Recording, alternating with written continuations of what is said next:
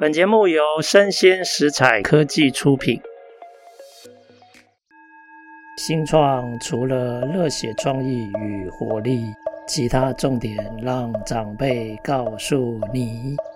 欢迎收听《杨家长辈经》，未来的新创拼图。各位听众，大家好，今天《杨家长辈经》啊，要跟大家聊一个有趣的题目哦，叫做“大学文凭值不值得”。那我这一集的名称叫做“大学文凭经济学”。什么大学文凭不值得我们投入心力去追求？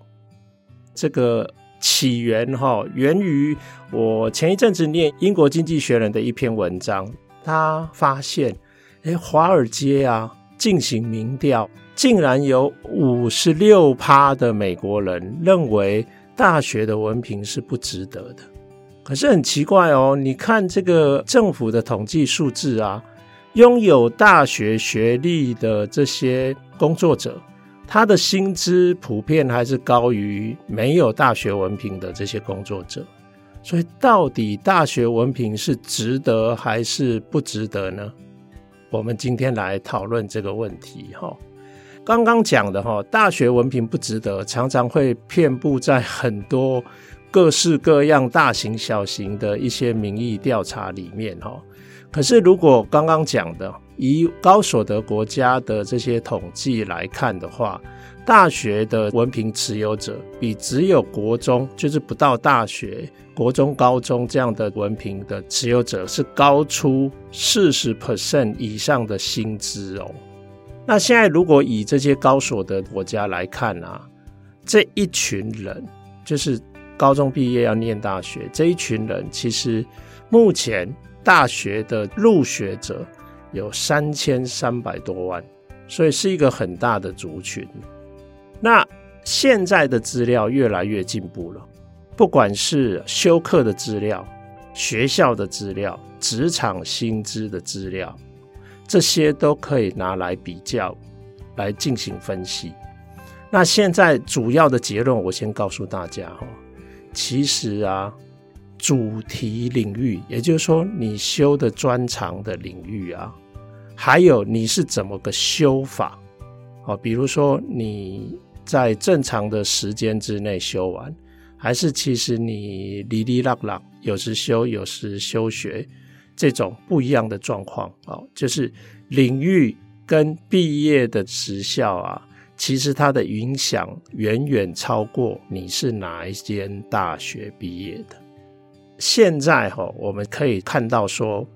目前的数字哈，我先引用一些国外的数字。大家现在担心的是，觉得现在这个大学学历的红利啊，它的成长好像有一点停滞，甚至有些人常常有议论，它可能会开始下滑。可是啊。大环境是学费的成本却一直在提高，哦，那目前在这些高所得国家里面，哈，大家要不要猜一下，大学学费最高的是哪一个国家？哦，啊，我直接讲哦，其实是英国。英国它一年的学费，哈，是上万美元以上，是高所得国家里面最高的。那美国现在一般的大学的这个呃学费。它其实这些年也持续在提升哦，虽然公私立学校的差距很大，目前的确所有的官方数字都显示，平均来讲，大学学历的这个红利事实上还是很明确的，但是平均的背后却有极大的个别差异。举例来说，在英国目前。研究发现，有二十五 percent，就是四个人里面有一个男性，他事实上不上大学，他的工作所得状况会比较好。那大概有十五趴的女性，她其实不用上大学哦。如果跟上大学比起来，她不上大学的工作的所得状况是会比较好的。反而你从另外一方面，像美国的资料。学贷啊，目前呢、啊、已经高达一点六兆美元，接近快两兆，比信用卡的全美国的信用卡债务还要高出六十 percent。所以这是为什么拜登政府啊，他主张说，哎，我们现在可不可以帮美国大学毕业生的这个学贷减记？那这个变成他一个重要的政策。不过就要等美国的最高法院来审查，看看会不会通过。那目前哦，看起来以美国的资料，疫情前学贷啊违约率有五分之一哦，那就是表示是二十 percent。那这代表什么？这代表有二十 percent 的人，他们虽然最后持有大学的文凭，可是他们还是付不出，他们赚的钱还不足以偿还他们学贷的债务哦。OK。那现在其实你看它的这个差异，最糟的状况，最糟的大学，它事实上发生在粗制滥造的大学机构，也就是说，大学的机构非常的多，但是最后面的后段班的这些大学的教育品质，事实上是不被大众信赖的，是不被职场信赖。那这样的粗制滥造的这些大学机构的文凭，基本上它。会让你的这个文凭啊，事实上它的价值是不被看重的哈。那第二个就是学生自己本身学习的态度，可能因为不认真投入学习，甚至中辍，那也有可能会让念大学的时候投入的这些心力其实是白费哦。另外还有一个重要的因素，其实是学科的因素，就是专长领域的因素哦。那有很多学科，其实它基本上它的文凭跟市场的相关性太低，有可能的确让他在职场上不一定能够顺利找到工作。所以这一类的投资是不是能够显著改善呃自己的生活？其实这个都会引起大家很多的怀疑。好，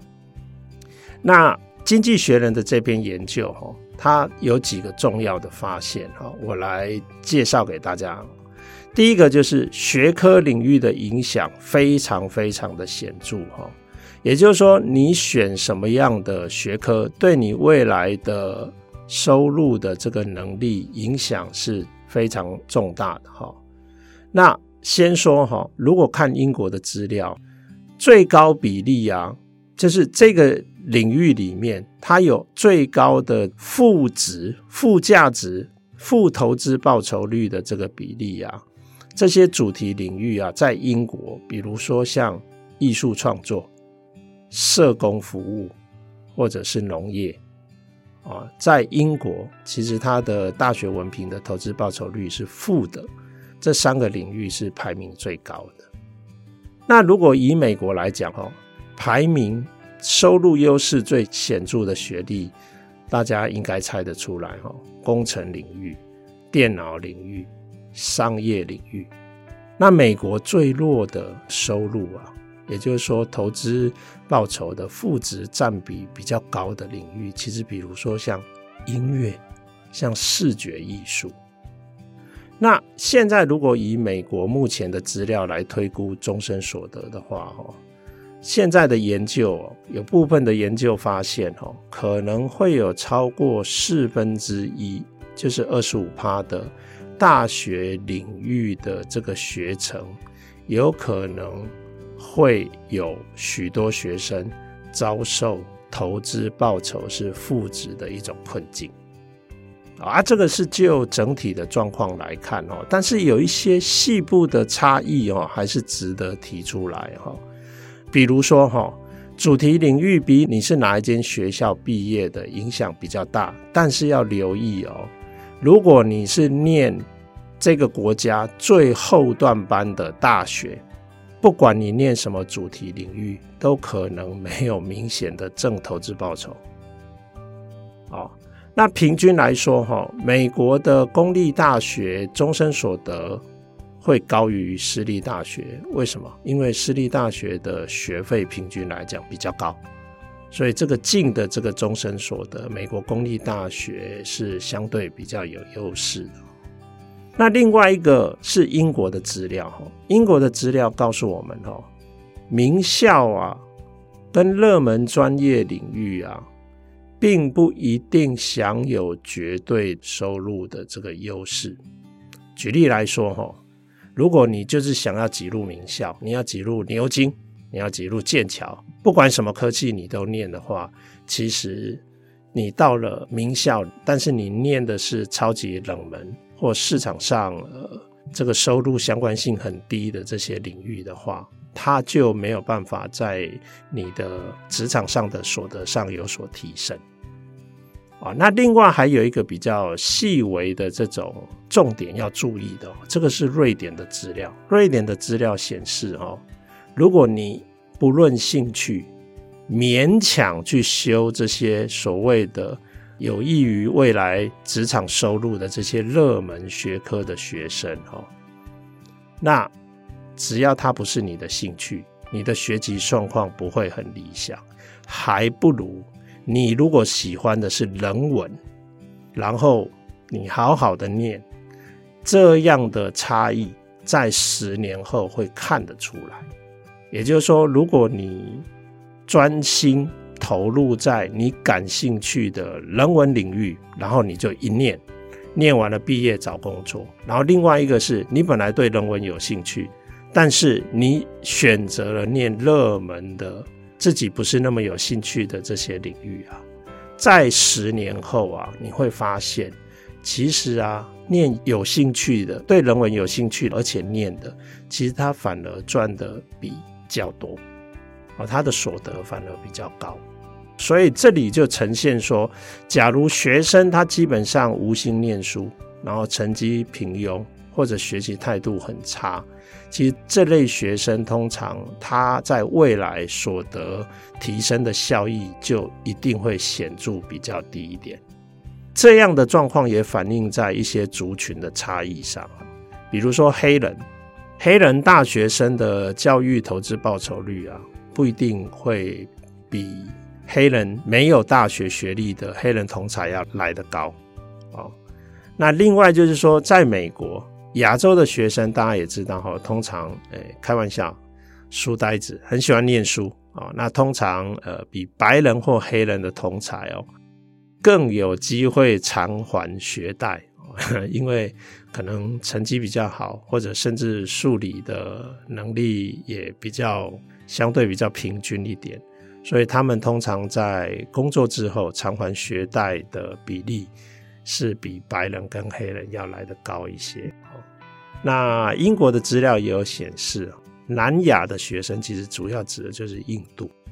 印度学生的这些大学教育的投资报酬，通常会比他们英国的白人要来得高，特别是热门的领域。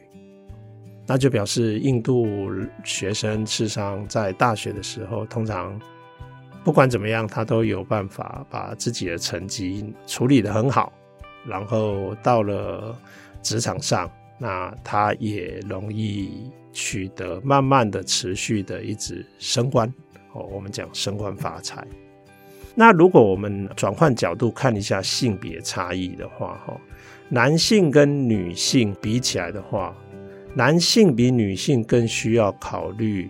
这种大学教育的投资报酬率。为什么？因为男性普遍有很多体力活。基层的工作，他一样可以有不错的薪资，但是他这样的工作并不需要高学历，所以男性比女性有更多的机会，不必靠高学历来赚取收入，所以其实男性就会比女性更需要考虑。假设今天你要停下来一段时间，好好的投入在大学的教育上，那是不是值得？哦，这个。男性跟女性是有性别的差别的。那我们现在可以来看，就是学科领域的这些消长，其实它是一个动态的过程。哈如果看美国的资料，美国十年来电脑科学就是 computer science，其实就读的学生啊，它增长了两倍，这十年来 double 哦。那英文跟历史啊。这些领域哈，其实因为它的市场薪资的反应不明显，其实他就读的学生啊，减少了四分之一，二十五趴，甚至我们竟然看到部分学校，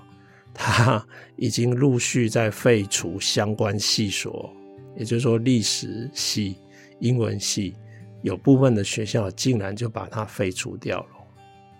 那也有很多大学的教育机构啊，我们也看到它事实上也在缩减人文学科。比如说维吉尼亚州的某些大学，他们竟然通过废除英文、历史、哲学、神学好几门人文学科。那 Michigan 跟 Washington D.C. 的大学也看到有类似的做法哦。然后英国也有大学考虑要废除考古学，啊，这个是大学端的状况。可是我们如果看